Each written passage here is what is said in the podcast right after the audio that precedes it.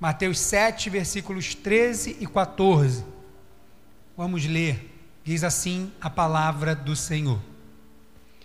Entrem pela porta estreita, pois larga é a porta e amplo o caminho que leva à perdição. E são muitos os que entram por ela. Como é estreita a porta e apertado o caminho que leva à vida, são poucos os que a encontram.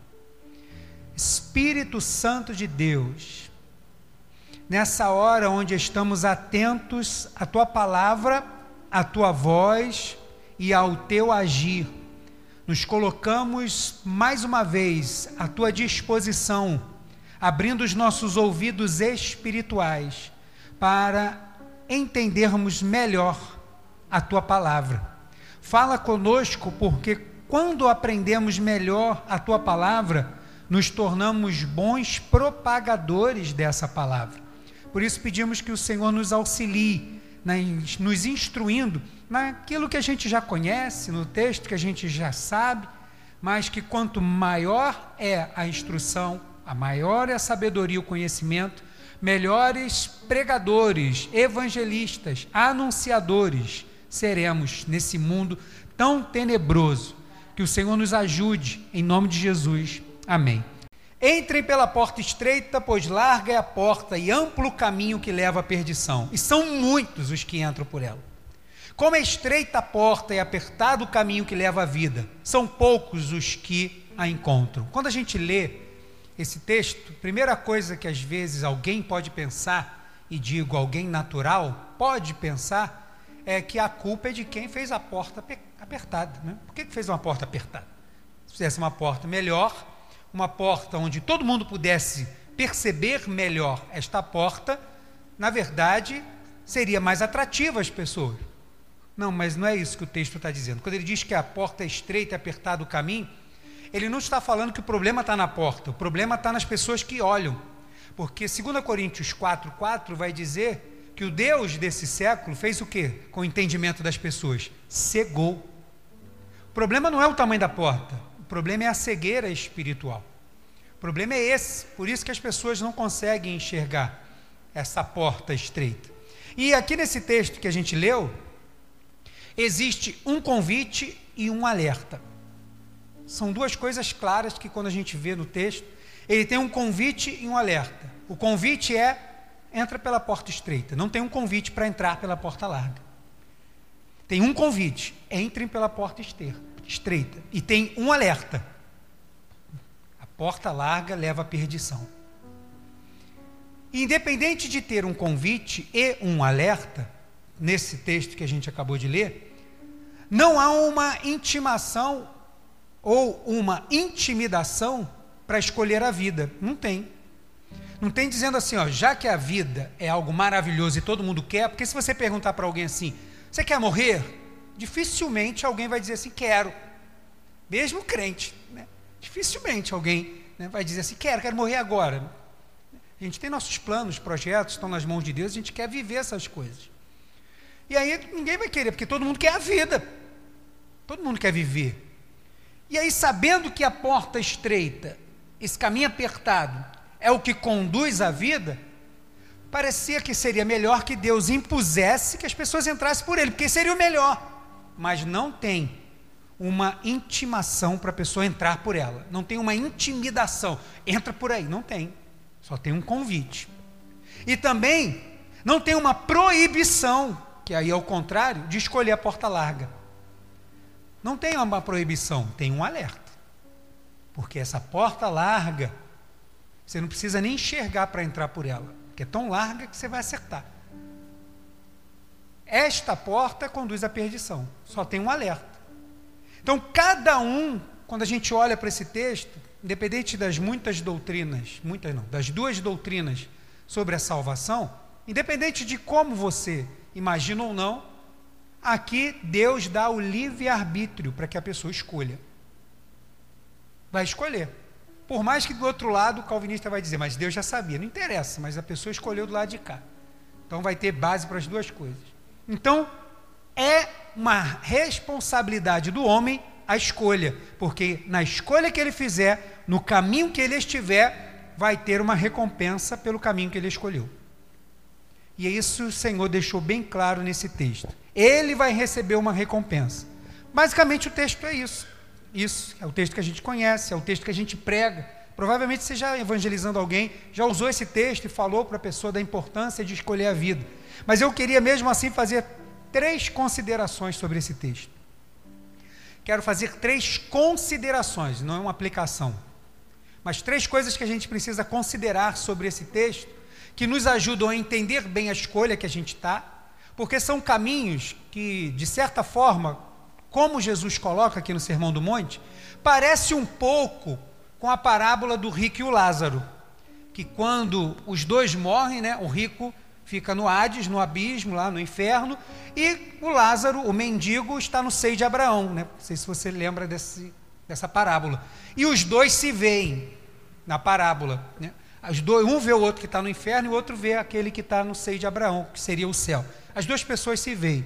Não é assim na prática, mas para que fosse algo didático, que as pessoas pudessem entender, até para mostrar a diferença de um para outro. E da mesma forma, Jesus está fazendo assim aqui. Por quê? Porque nós conhecemos pessoas que um dia entraram pela porta estreita. Mas só que esses caminhos que eu chamo de paralelos, parece que também não há impedimento para que eles possam trocar. Porque quantos estão aqui que um dia estiveram na porta larga, mas um dia optaram em saltar para o caminho estreito? Mas infelizmente é verdade também que alguns já estiveram nesse caminho apertado, mas preferiram saltar para o caminho estreito. Então, essa escolha, ela vai estar sempre sendo feita. Não é porque eu fiz essa escolha na minha juventude, que amanhã, quando eu acordar, quando vierem as tentações, os prazeres do mundo para mim, eu preciso mais uma vez ratificar a minha decisão. Meu caminho é esse aqui. Eu preciso tomar essa decisão. Por isso que a gente fala assim: ah, eu me converto todo dia. Todo dia é uma oportunidade da gente se converter. Então, essa palavra é uma palavra para te dar mais base para você, aonde você está, para você entender melhor o caminho que você escolheu e para te tornar um melhor pregador sobre a opção que você tem. Então, por isso, eu quero fazer três considerações sobre essa sobre essa passagem. E a primeira consideração que eu quero fazer sobre os caminhos e a escolha é que só existem duas escolhas. Mas é óbvio, o texto diz isso. Mas parece que na prática não é óbvio. Parece que existem N escolhas, até porque no mundo diz que todos os caminhos levam a Deus. E quando as pessoas dizem todos os caminhos, fazem respeito ou menção a qualquer religião que fale sobre Deus. Que a palavra religião, né? Religar. Qualquer religião religa ao Senhor, mas é mentira. Porque só existe uma religião que liga ao Senhor. E o nome dessa religião é Jesus. Ele é o único caminho, verdade e vida. Só ele que liga. Nós estamos aqui na igreja. A nossa religião não é caminho da vida, nossa religião é Jesus, que é ele que liga. A nossa confissão é, cristã é protestante, mas a nossa religião é Jesus. Ele que nos liga ao Senhor. E parece que as pessoas não entendem que só existem duas opções: ou é Jesus ou não é. E aí, quando você fala, as pessoas não, eu vou falar ainda sobre isso, não vou ver isso depois, estou pensando, tem coisa que eu preciso mudar e tal. Como se existisse outras opções. Não há. Só existe duas opções. Se você escolheu Jesus hoje, amanhã você vai acordar, provavelmente você vai escolher Jesus de novo. Agora, se você não escolheu Jesus hoje, que o Senhor deu oportunidade para escolher Jesus amanhã. Porque só tem essas duas. As pessoas acham naquela né, questão do muro, que a gente está careca de saber, que há essa opção, ah, eu estou na dúvida, não tem dúvida, não tem um ter, uma terceira via, como a política está querendo inventar aí uma terceira via. Não tem uma terceira via na, na, no cristianismo. Ou é Jesus ou não Jesus. Só tem essas duas opções. Mas quando, pastor, se só tem essas duas opções, Quando é que precisamos fazer essa escolha? Porque uma coisa é ouvir a palavra, a outra é fazer a escolha. Uma coisa é experimentar e a outra é dar a minha opinião sobre o que eu experimentei. Quando é que precisamos fazer essa escolha? Quando você se deparar com a cruz, com o evangelho. Porque você só vai perceber que só existem essas duas escolhas quando você se depara com o evangelho. Quando você se depara com a Bíblia, com a pregação do evangelho, não estou dizendo a pregação exclusivamente num templo, numa igreja, não. Quando você se depara com alguém, quando você evangeliza alguém, quando você fala do amor de Deus para alguém, chegou o momento da pessoa tomar conhecimento que só tem duas escolhas, só tem dois caminhos, na verdade. E ele só pode fazer uma escolha. Não existe outra escolha. Não tem vou ver, não tem estou pensando, não tem estou na dúvida. É sim, sim e não, não. Como diz a palavra do Senhor. Então, quando a gente precisa fazer essa escolha? Quando você se depara com o Evangelho de Cristo. Há um tempo atrás eu compartilhei isso que eu vou dizer agora aqui no meu status. O nascimento de Jesus, ele fez um, uma, um corte na história. Porque quando a gente lê, eu acabei de ler um livro, que é 5 mil anos de história para quem tem pressa, contando a história, desde a Mesopotâmia e tal, até os tempos atuais. E sempre quando você se depara com a história, você lê antes de Cristo e depois de Cristo. Por quê? Porque o nascimento de Cristo foi um divisor da história. Então, foi tão importante que a história se divide no nascimento dele. Então, tem a história antes de Cristo e a história depois de Cristo. É verdade. Mas só que a morte e a ressurreição de Cristo é o divisor de águas para o ser humano. Quando ele toma conhecimento de que Jesus morreu e ressuscitou, chegou a hora dele fazer uma escolha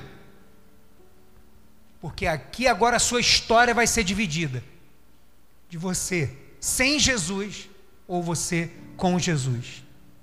Marcos 16, 16 diz o seguinte: Quem crê e for batizado será salvo, mas quem não crê será condenado. Ou você escolhe a salvação, ou você escolhe a condenação. E se você pergunta para uma pessoa, claramente para ela assim: você quer a salvação ou a condenação? Você quer a morte ou quer a vida? Ela vai dizer, geralmente, que quer o quê? Não, quero a salvação. Não, quero a vida. Mas então, escolha. Não basta fazer uma afirmação, escolha. Viva de acordo com a sua escolha. Gálatas 2, 20 diz o texto que a gente também conhece: Fui crucificado com Cristo, assim já não sou eu quem vive, mas Cristo vive em mim. E a vida que agora vivo no corpo, estou aqui ainda, vivo pela fé no Filho de Deus, que me amou e se entregou por mim. Ou você escolhe morrer com Cristo para viver com Ele, ou você escolhe viver sem Cristo para morrer sem Ele. Não tem outra escolha. Tem dois caminhos, mas só tem uma escolha, e tem recompensa para a escolha que a gente faz. Então só existem duas escolhas, é a primeira consideração que eu quero fazer. Mas o texto é tão maravilhoso que tem um convite. Quando a gente começa a ler, né, iníciozinho de Mateus 7, 13, ele vai dizer: entrem pela porta estreita. Entrem por essa porta, é o convite que ele está fazendo. Ele não começa falando da porta que leva à perdição. Ele vai falar sobre ela, mas antes de falar sobre ela, ele vai deixar aquilo que é mais importante. Entrem pela porta estreita. Quem entrou por essa porta, diga amém. Essa é a primeira consideração. E é importante você saber disso, para quando você for falar de Jesus para alguém, você poder falar isso para essa pessoa. Porque senão a pessoa acha que tem várias opções, não tem. A segunda consideração que eu quero falar sobre os caminhos e a escolha é por que, que as pessoas escolhem o caminho largo? É importante a gente considerar isso. Se o caminho largo é o que leva à perdição, e é óbvio que eu não quero né, sofrer, não quero ficar perdido, eu quero ser salvo, que cargas d'água a pessoa escolhe o caminho largo? Se Jesus já deixou o convite claro para que a gente entre pela porta estreita, que a gente escolha o caminho apertado, por que as pessoas escolhem o caminho largo? Respondo numa frase: Porque o caminho estreito não permite que você leve a bagagem do mundo. Não, não cabe. Sua filosofia de vida, seu pecado, seu achismo, seu, sua forma de viver, o que você entende sobre ética e moralidade, está tudo na sua mochila. E quando nos deparamos com a verdade do Evangelho, que foi a primeira coisa que a gente viu sobre essas considerações, quando nos deparamos com ela, que temos que fazer a escolha, vamos perceber que para entrar pela porta estreita, com a bagagem que eu carrego das coisas do mundo, eu não entro. Ou eu deixo isso lá fora e entro, ou eu não vou poder entrar. Não tem opção. Ou você deixa tudo aquilo que o mundo botou sobre você, lá na cruz, onde você ouviu a mensagem e entra, senão você não consegue entrar. Por que, que as pessoas escolhem o caminho largo? Porque o caminho estreito não cabe à bagagem do mundo. Eu quero citar alguns versículos sobre isso. Efésios 4, 22 ao 24 diz assim: Quanto à antiga maneira de viver, vocês foram ensinados a despir-se do velho homem tira aquilo que é velho, não vai caber. Não vai fazer parte da sua jornada. Despir-se do velho homem que se corrompe por desejos enganosos, a serem renovados no modo de pensar e a revestir-se do novo homem, criado para ser semelhante a Deus em justiça e em santidade provenientes da verdade. Por que, que as pessoas escolhem um caminho espaçoso? porque não querem deixar as velhas atitudes. Quando as pessoas se deparam com o Evangelho e veem que não cabe a mochila que ela carrega para entrar por aquela porta, ela pensa nas coisas que ela está carregando na mochila. E aí, talvez os prazeres do mundo, os desejos, as obras da carne, suas filosofias ou o seu achismo seja tão grande e ele esteja tão impregnado que ele não consegue se despir disso. E ele não entra pela porta estreita. Vou pensar, não vou ver, não, gostei, mas vou ver. Porque ele se depara com que agora ele vai ter que deixar coisas para trás. Por que, que eles não entram? Porque eles não querem deixar as velhas atitudes para trás. E você que já deixou, diga glória a Deus. Romanos 12, 2 diz o seguinte: não se amoldem ao padrão deste mundo, não deixa eles moldarem vocês. Mas transformem-se pela renovação da sua mente, para que sejam capazes de experimentar e comprovar a boa, agradável e perfeita vontade de Deus. As pessoas escolhem um caminho espaçoso porque não querem mudar a sua forma de pensar, o seu pensamento errado eles não querem deixar o seu pensamento ser transformado. Isso acontece de uma hora para outra? Não, a gente vai sendo moldado e vamos continuar sendo, porque não tem aqui um patamar de santidade. Nós vamos ser moldados até o Senhor nos chamar ou ele voltar. Enquanto isso, todos os dias nós estamos no processo de santificação. Mas quando a pessoa se depara com a porta estreita e vê que ela vai ter que deixar algumas coisas para trás, pessoas preferem ficar com a sua forma de pensar do que aceitar Jesus. As pessoas preferem ficar com suas verdades absolutas do que aceitar uma verdade do Evangelho. Acontece? Acontece muito, irmãos. As pessoas deixam isso para trás, deixam o Evangelho e aí ignoram a porta estreita. João 15, 12 diz: O meu mandamento é este: amem-se uns aos outros como eu vos amei. O texto vai dizer que isso é um mandamento. O meu mandamento é este: amem-se uns aos outros como eu vos amei. Isso é um mandamento. E aí a pessoa vai dizer: ah, mas eu sou obrigado a obedecer a isso? É. Por quê? Porque isso é o melhor. É a melhor coisa a se fazer. Por que, que as pessoas escolhem o caminho espaçoso? Porque não querem se submeter à vontade de Deus. E não querem. São orgulhosas. Acham-se melhor ou superior que Deus. Acham-se mais importante do que Deus. Acham que os meus valores são mais importantes que o dele. Enquanto não deixar a bagagem do lado de fora e começar a absorver o conhecimento de Deus, você não vai entender que o melhor que temos a fazer é obedecer à vontade de Deus. Por quê? Porque isso é o melhor, irmãos. E sem isso não há uma verdadeira liberdade. Colossenses 3,13 vai dizer assim: Suportem-se uns aos outros e perdoem as queixas que tiverem uns contra os outros. É um imperativo, é uma ordem. Perdoem como o Senhor lhes perdoou. Por que, que as pessoas escolhem o caminho espaçoso? Que elas não querem entender o poder do perdão. As pessoas já passaram por tantas coisas que, quando se deparam com a mensagem do Evangelho, que diz que Jesus perdoa e que nós devemos fazer o mesmo para obtermos o perdão do Senhor, é imperativo que eu perdoe o outro. Né? Foi assim que a gente aprendeu na oração do Pai Nosso perdoa as minhas dívidas, perdoa os meus pecados, assim como eu perdoo aquele que peca contra mim. Se você tem alguma coisa, lembra que teu irmão tem alguma coisa contra você, deixa a tua oferta aqui, faz o quê? Vai lá e se, per, se mutuamente. Depois volta e traga a sua oferta. Isso é um imperativo. Mas as pessoas são tão orgulhosas que se submetem a viver com as suas queixas, com os seus problemas, mas não perdoar o outro porque elas não entendem o poder do perdão.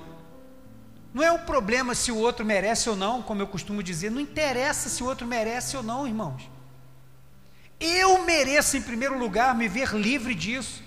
Vou esquecer? Não tem como.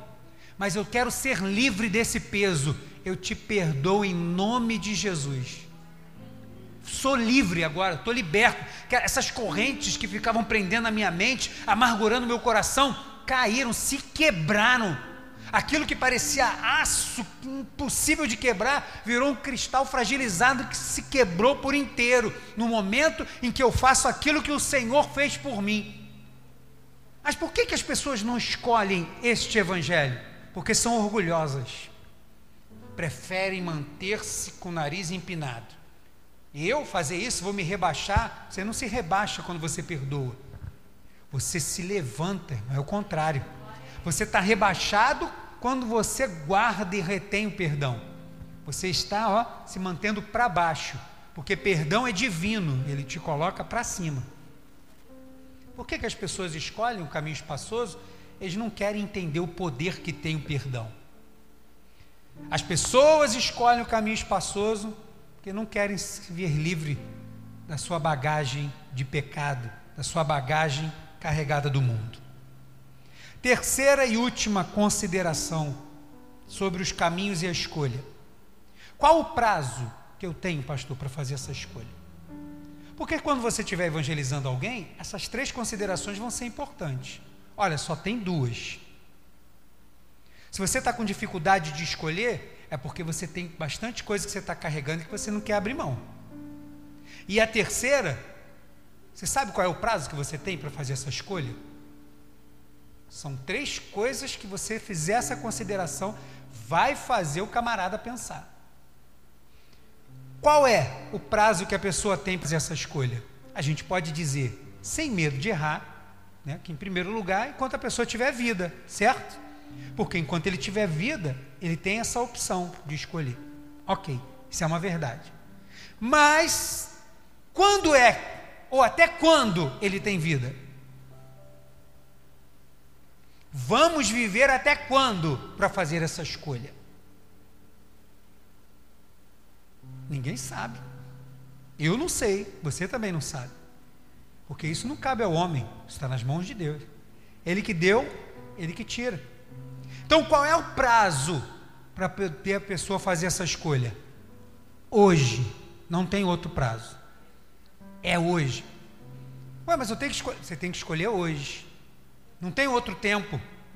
Por quê? Porque tanto a filosofia quanto a palavra de Deus vai nos garantir que só existe o hoje. Não tem outro tempo. Pode ter para conjugação verbal. Mas para onde a gente está inserido na história só tem hoje, irmão, não tem outro. Porque o passado, é, aquilo que ficou para trás, é lembrança, irmãos. Passado é lembrança, é uma realidade que já existiu. é abstrato. O futuro é expectativa. É um futuro que eu estou com esperança. Ainda não aconteceu. Então ele também é abstrato. Eu não consigo estar tá lá, não consigo pegar. E o presente? Não. O presente é a realidade. Ele é concreto. Eu estou nele agora. Então qual é o prazo que a pessoa tem para entregar sua vida para Jesus de verdade? hoje. Amanhã, se tivermos, é hoje de novo. E assim por diante. E Deus sempre dá as opções, como Ele está dizendo aqui. São dois caminhos. Sempre tem as opções. Mas o veredito é sempre hoje. A resposta tem que sempre ser dada hoje, precisa ser imediato. Deuteronômio capítulo 30, versículo 15 e depois versículo 19 diz assim: Vejam que hoje ponho diante de vocês vida e prosperidade, ou morte e destruição. Hoje, versículo 19: Invoco os céus e a terra como testemunhas contra vocês, de que coloquei diante de vocês a vida e a morte, a bênção e a maldição. Agora escolham a vida, para que vocês e seus filhos vivam. Qual foi o prazo que Deus deu? hoje. Quando a gente lê a história, a gente passa desapercebido. Mas o, ninguém ia saber se até amanhã. O prazo é hoje. Enquanto você tem vida, escolha hoje. E quando você estiver evangelizando alguém, deixe isso claro. Porque se a pessoa disser assim, não, não, vou pensar, você vai dar a resposta para ela já já que eu vou falar aqui. Não, não vou ver ainda. Ele já escolheu, né? Vou ver ainda não é um terceiro caminho, já escolheu. O prazo é hoje. O texto que a gente leu bastante aqui no mês da família, pregamos eu, o diácono Adriano, no mesmo texto, Josué 24, versículo 15 diz: Se porém não lhes agrada servir o Senhor, escolham quando? Hoje. Escolham hoje. Escolham hoje a quem irão servir se aos deuses que os seus antepassados serviram além do Eufrates, ou aos deuses dos amorreus em cuja terra vocês estão vivendo. Mas eu e minha família serviremos ao Senhor.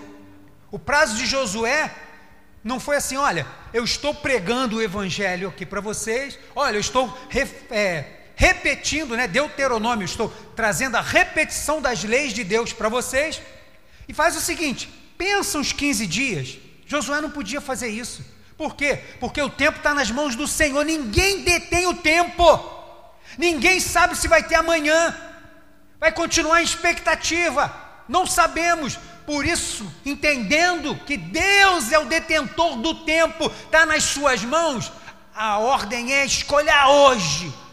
Josué vai dizer isso, tem que escolher hoje. Se vai ter amanhã, eu não sei, mas eu sei que se você fizer essa escolha hoje, o teu amanhã está garantido, se tiver amanhã ou não. Como está garantido o nosso. E se o seu está, diga aleluia. Mas por que que sempre Deus diz que tem que ser hoje, como eu estou dizendo aqui? Porque a gente não tem poder sobre o amanhã. Porque se tivéssemos, na verdade a gente tem uma falsa realidade de que temos, né? A gente acha. A gente não planeja? Planeja. E é certo fazer planejamento? Sim ou não? Tem que fazer, irmãos. Tem que se planejar. Ah, onde você quer estar daqui a três anos como profissional? Tem que pensar. O que, que eu preciso fazer para estar daqui a três anos aonde eu desejo estar? Começar a batalhar, né? É, porque Deus pode fazer o um milagre, mas Deus também pode te usar fazendo com que você comece a trabalhar para um futuro melhor. Então, começar a pensar nessa. A gente faz planos? Faz, mas as respostas certas vão vir do lábio de quem? Do Senhor. Então a gente entrega nas mãos dele. Vai ter alguma coisa? Vai acontecer? Eu não sei. E a Bíblia não garante que se você fizer um plano e entregar nas mãos do Senhor, pronto, pode ficar tranquilo. Que agora você é detentor do seu futuro. Não somos. Não temos poder sobre o nosso futuro. Quando alguém diz assim, Olha, eu até gostei da forma como você abordou o evangelho para mim. Porque tem crente chato, né, irmão? Tem gente que prega o evangelho, você que está me ouvindo aí, não seja um crente chato, não. Tem crente que é chato, irmão. Né? Quer pregar o evangelho, às vezes numa hora inoportuna, não é, é empático à dor que o outro está sentindo. Às vezes está alguém doente em casa, tá, né, passou por um luto, ou está num luto, e a pessoa quer ser dura nas palavras. É, pelo amor de Deus, né? Então a gente tem que ter equilíbrio para falar do Evangelho, porque o Evangelho é uma mensagem equilibrada. Então, tem que ter equilíbrio para falar. Tem crente chato, é verdade. Mas nós precisamos deixar claro para essas pessoas que eles não vão ter essa oportunidade, talvez amanhã. Que isso, Deus me livre, vai bater na mesa, que lá, vai jogar sal para sei lá o que que. É? Não, não estou desejando que você morra. Eu também quero viver amanhã, quero ter muitas outras coisas. Mas é o que eu preciso te dizer é que essa mensagem é urgente. Ela é para agora. Ela é urgente. Se a sua resposta é vou pensar amanhã, ok. Mas antes de você ir embora, eu só quero deixar uma coisa clara. Hoje, que é o prazo que Deus está nos dando para eu falar para você e para você responder, a sua resposta foi não quero. Que Deus nos deu amanhã, para que quem sabe você possa fazer bom uso dele. Porque hoje a sua resposta é não quero. E só tem dois caminhos. Mas só pode haver uma escolha. E a sua foi não quero Jesus. O que vale a pena abrir mão por Jesus? Tudo. O que vale deixar para trás por causa de Jesus? Tudo. Quando Jesus começou a chamar os seus discípulos, ele começa pelos pescadores, eles deixam de imediato. Quando ele passa por Levi, por Mateus, o cobrador de impostos, ele larga a, cobra, a, a cobrança de impostos ali, aquela mesa, levanta e deixa, vai embora. Nada mais importa diante da verdade do Evangelho, diante da urgência, porque o caminho amplo é um caminho que está dizendo que o Evangelho não é urgente, é uma mensagem que eu posso ver amanhã. Não sei se você já ouviu alguém dizer assim, mas fala assim: ah, eu vou para a igreja agora, eu sou muito jovem, tenho muito que curtir ainda. Quando eu for mais velhinho e tal, não sei o quê, quando eu casar, quando... aí eu vou ver se eu vou para a igreja. Rapaz, que loucura que você está fazendo, louco! E se amanhã o Senhor voltar e pedir a tua alma, tu vai apresentar o que para Ele? Mas o que, que eu preciso fazer? É só dizer assim: olha, eu quero Jesus na minha vida. É só dizer assim: olha, Jesus é, é o que eu quero agora. Como vai ser amanhã eu não sei. Como é que vai ser minha vida amanhã eu não sei. Mas eu sei o que eu quero. Dessas duas dois caminhos eu quero fazer essa escolha. Eu quero deixar essa bagagem toda para lá. Quero me ver livre, mesmo que ela ainda esteja presa na minha mente. Eu sei que o Senhor vai me libertando no caminho. E eu tomo essa decisão agora. Hoje eu quero Jesus. Acabou.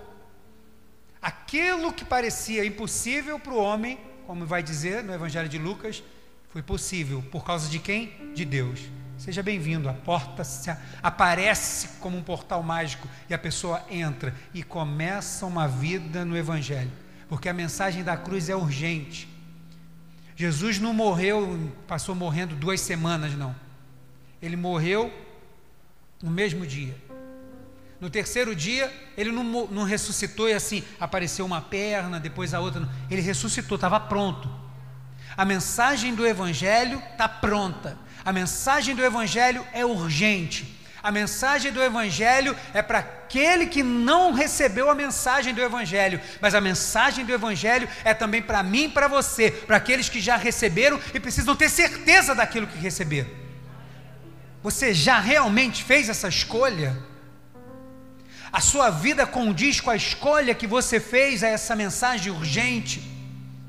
O que você já deixou para trás, deixou de verdade? Ou no caminho estreito, de vez em quando você olha com vontade de retroceder e recuperar alguma coisa. O que tem na sua vida que você precisa consertar com o Senhor, porque está errado e você sabe que está errado. Porque está levando a vida no caminho do Evangelho, olhando e achando que pode viver como características daquele que anda no caminho largo. Você está se enganando, você está no caminho largo. Se você está numa vida de pecado, se conserta porque a mensagem é urgente e é para quando? Para hoje. É para tomar postura quando? Hoje. É mensagem para crente. E é mensagem para aquele que nunca entregou sua vida para Jesus. Jeremias 10, 23 vai dizer assim: Eu sei, Senhor, que a vida do homem não lhe pertence, não compete ao homem dirigir os seus passos. Se isso é uma verdade, como que pode alguém não entregar então suas vidas nas mãos do Senhor? Porque isso é uma verdade. É um bom texto para quando você for evangelizar alguém. Jeremias 10, 23. Não cabe ao homem. Por quê? A vida é minha. Não é não, irmão. Foi Deus que deu. Foi Ele que criou. E você quer cuidar da sua vida melhor do que aquele que criou? Deixa Ele cuidar da tua vida. Deixa Ele tomar conta da tua casa. Deixa Ele te abençoar lá no seu trabalho. Deixa Ele dirigir os teus passos. Entrega a tua vida para Jesus. Mateus 6, 27 vai dizer: Quem de vocês, por mais que se preocupe, pode acrescentar uma hora que seja a sua vida? Caramba, eu estou com muita coisa para fazer, eu estou muito preocupado. Não, vou fazer o seguinte: vou acrescentar mais uma hora aqui no meu dia. Quem tem esse poder? Ninguém. Ninguém tem essa autoridade.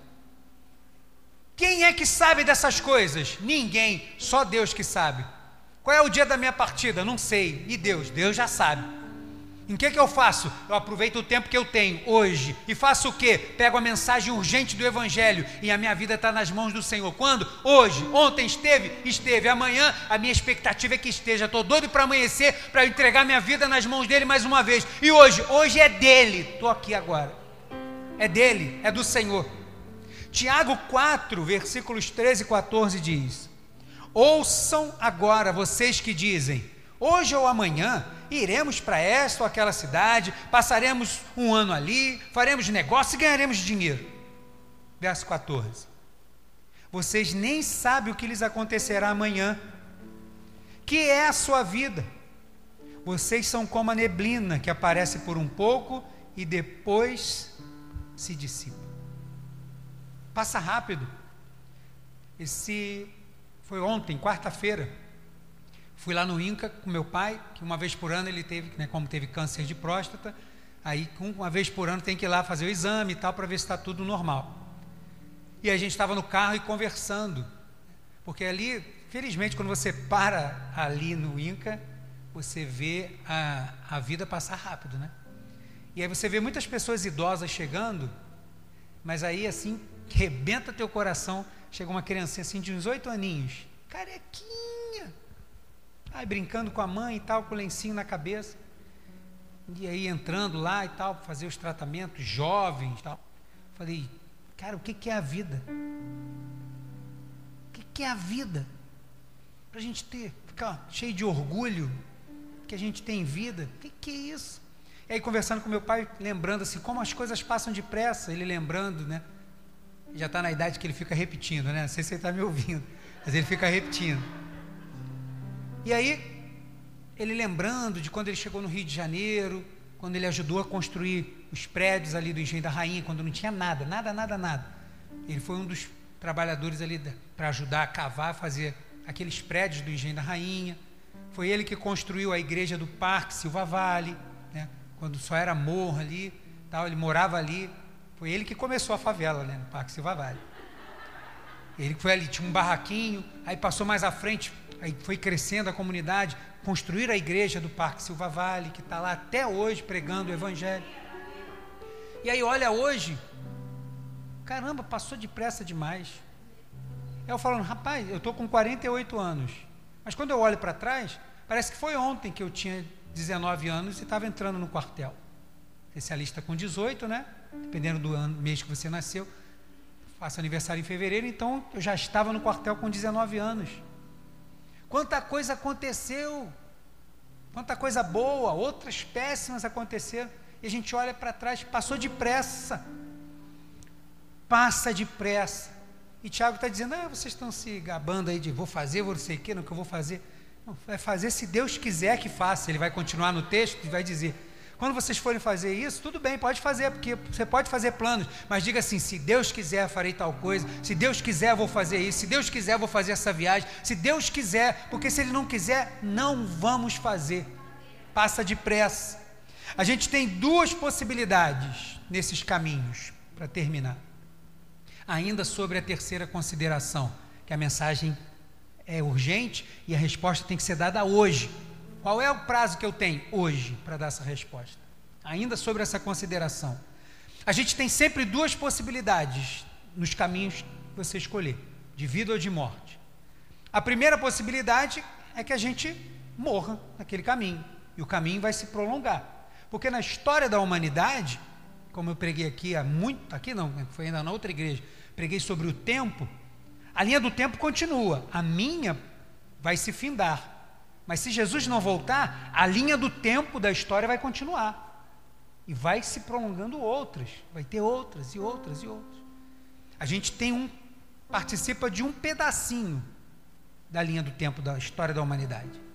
E aí, qual é a possibilidade no caminho?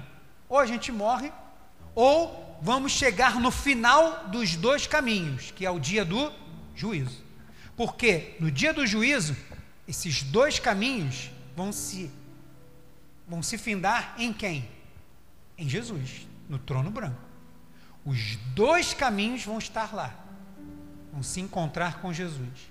E quando chegar lá, diz a Bíblia que os mortos ressuscitarão e tal, não sei o quê.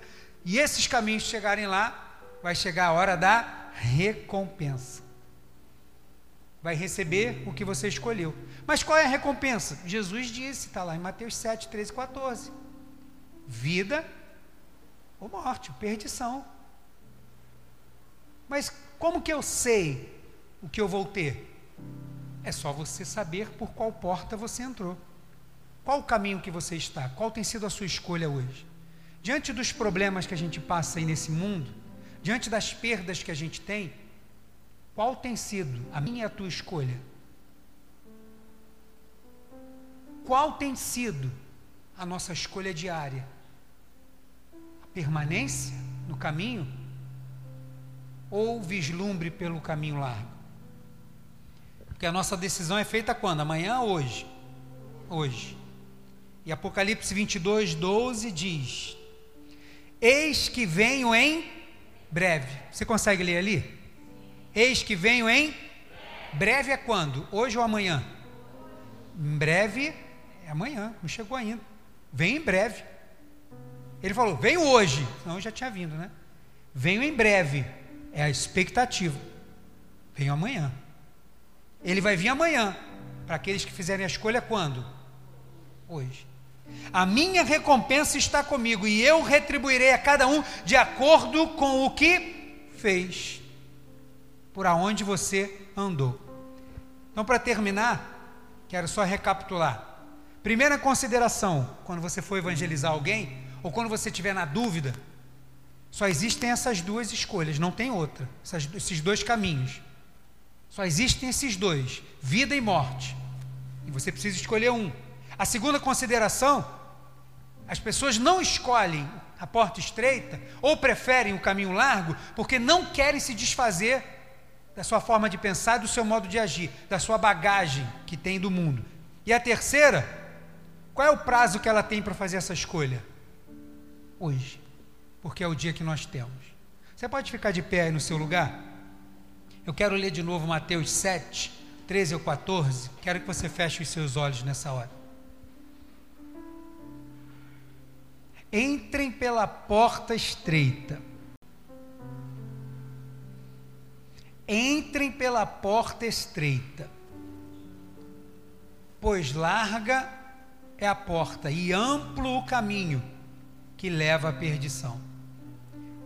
Infelizmente, são muitos os que entram por ela. Como é estreita a porta e apertado o caminho que leva à vida, são poucos os que a encontram.